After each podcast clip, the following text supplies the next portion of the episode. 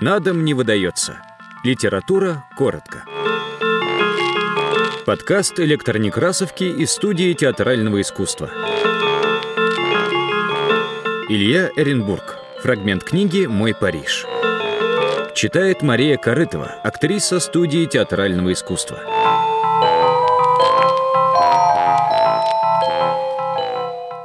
Парижа не меньше, нежели парижан. Каждый видит этот город по-своему. Тургенев был влюблен в бульвары, обсаженные каштанами. Каштаны, кстати, погибли от горючего. Они не смогли ужиться с автомобилями.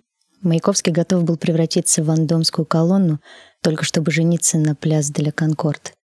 Русские, приезжавшие до войны в Париж, любовались Венерой Милосской, магазином «Лувр», манмартскими кабачками. Представитель нефтесиндиката равнодушен к Венере. Он направляется на кладбище Перлашес к стене коммунаров. Тело его, однако, более традиционно. Разве что галерея Лафайет заменила теперь Лувр, а фокстрот Монпарнаса — монмартские канканы. Париж туристы — это белый свет прожекторов на площади Согласия, который обращает камни в картон. Это также восковые фигуры музея Гривен и, следовательно, поиски на улицах знакомых, которых никогда не было. Одни ищут Д'Антона из немецкой трагедии, другие — красотку Мими. На площади оперы туристам предлагают открытки церковь Мадлен, собор Богоматери и в придачу несколько голых дам. Эти дамы приехали сюда из Алжира, из Гамбурга, из Варшавы. Но откуда приехали эти монументы? Я прожил в Париже 16 лет, но я плохо знаком с интимным бытом его парадных салонов. Мы встречаемся с ним запросто у цинковой стойки баров, в тумане узеньких улиц или на валах фортификаций, поросших чахлой травой и бездомными мечтателями. Я не думаю, что Париж несчастнее других городов. Я даже склонен думать, что он куда их счастливее. Сколько голодных в Берлине, сколько бездомных в сыром темном Лондоне. Но я люблю Париж за его несчастье. Это несчастье стоит иного благополучия. Мой Париж заполнен серыми склизкими домами, в них винтовые лестницы и колтун непонятных страстей. Люди в этом городе особенные. Они любят неуютно и заведомо ложно, как герои Росина. Они умеют смеяться ничуть не хуже старика Вольтера. Они мочатся где попало с нескрываемым восторгом. У них иммунитет после четырех революций и четырехсот любовей. Они честны до фанатизма, и они живут только обманом. Они знают с измольства, что жизнь — это задача на четыре правила. Но умирают они наивно и загадочно, как умирают ежедневно миллионы цветов в тесных клетях Парижа. Чего больше здесь? Фиалок или сифилиса? Мудрого счастья или в меру затянувшейся детской игры. Я люблю Париж за то, что в нем все выдумано. Даже старые клячи, которых гонят перед моим окном на бойню, даже эти случайные страдалицы охотно принимают участие в парижской мелодраме. Можно пройти по парижским улицам в сибирской Дохе или нагишом, вряд ли прохожие обернутся. Это счастливый город. В нем все вольны делать то, что им вздумается. Это жестокий город, никому здесь нет дела до других. Можно стать гением, никто не поможет, никто не возмутится, никто не будет чрезмерно изумлен. Можно и умереть с голоду, ведь это частное дело. Разрешается кидать окурки на пол, сидеть повсюду в шапке, ругать президента республики и целоваться, где и когда вздумается. Это не параграфы Конституции, это нравы театральной труппы.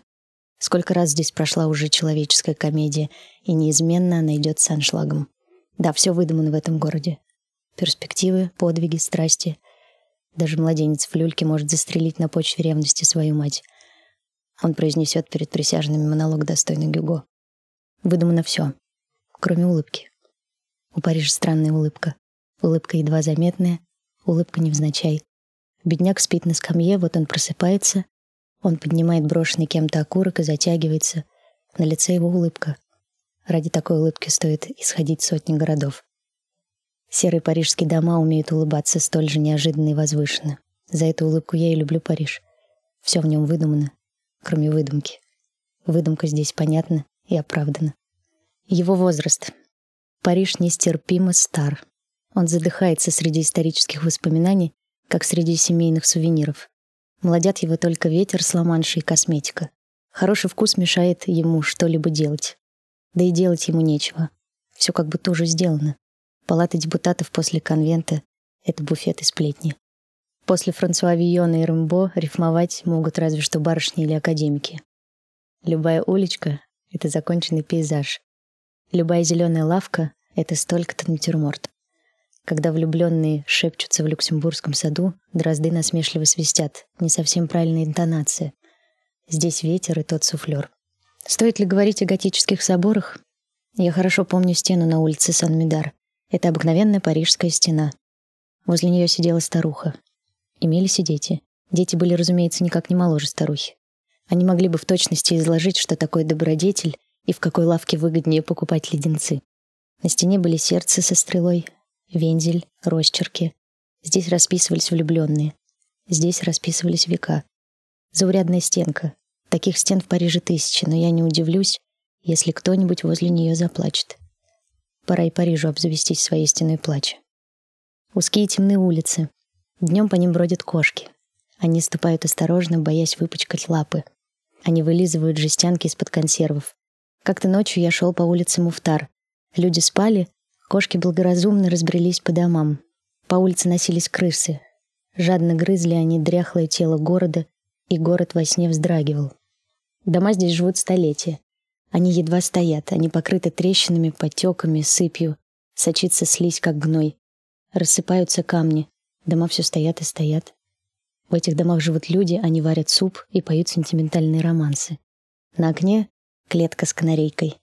Внутри перины рахитичное дитя, пыль, а среди пыли букетик пестрых астр и несколько забавных реплик. О пятидесятилетнем писателе здесь говорят «это молодой писатель». Министры, те живут и до 80. Накануне агонии они еще полемизируют и стреляют куропаток. Нигде на улице не увидишь такого количества стариков и старух. Они не торопятся умирать, да и никто их не торопит. Ни климат, ни внуки. Они умирают от старости, как будто они живут не в городе, где метрополитен и биржа, но в библейском Ханаане. Они волочат по улицам вместе с клюкой или с доисторическим зонтиком, все повадки прошлого века. Когда они переходят улицу, автомобили испуганно останавливаются.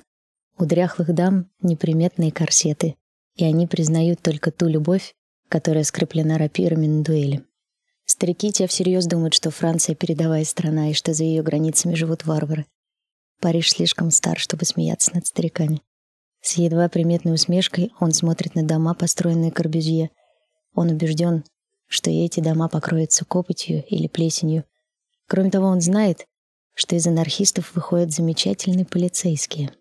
Он верит, что через 300 лет американцы научатся выращивать розы и даже скептически улыбаться. А Париж? Париж подождет. Сена. Вне Парижа Сена просто река, обыкновенная французская река, скорее живописная, нежели судоходная. В Париже сено необходимая душевная подробность. Без нее нельзя себе представить ни истории этого города, ни биографии его обитателей. Стоит ли говорить о поэтах? Как бы могла существовать поэзия без положенного количества вдоволь мутной воды? Но обыкновенный буржуа в котелке с подстриженными усиками и тот, остановившись на мосту, подозрительно долго смотрит на воду.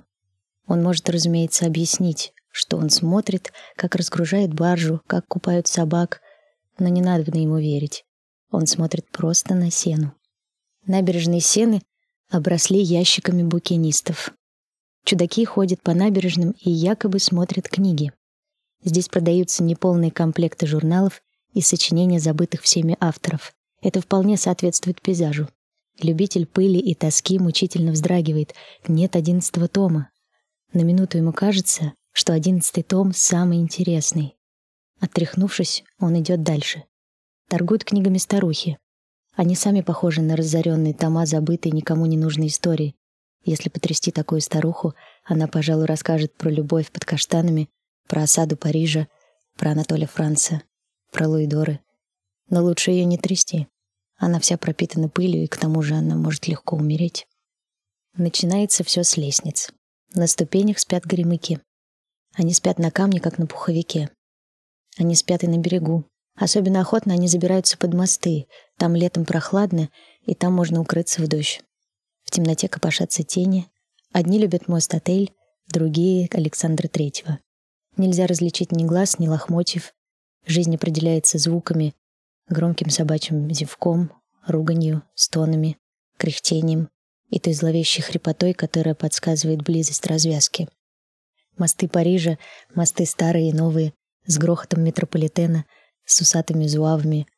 Они соединяют два берега, биржу и академию, рынки и Сорбону. У них разные имена.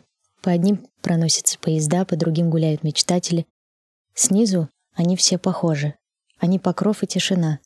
Под ними живут те, которые больше не в силах переходить с одного берега на другой. На берегу сидят рыболовы. Это самые бесстыдные любовники сены. Они могут говорить о достоинствах различных червяков или об удаче какого-то дюпона. Дюпон поймал вот такую щуку. На самом деле рыба их никак не интересует. Они видят рыбу только в окнах рыбных лавок. Часами сидят они, глядя на неподвижные поплавки. Иногда, поддавшись наваждению воды, они засыпают. Рядом с рыболовами суетятся люди, еще не дошедшие до мудрости. Собачий цирюльник стрижет пуделя. Бродяга стирает рваные штаны. Две кумушки пришли сюда подышать свежестью.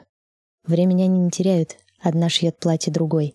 Здесь же, на берегу, в самом центре Парижа, происходит примерка. Лестница, ведущая к Сене, не просто столько-то ступеней. Это головокружение и рок. Вниз ведет нищета, вниз ведет и любовь.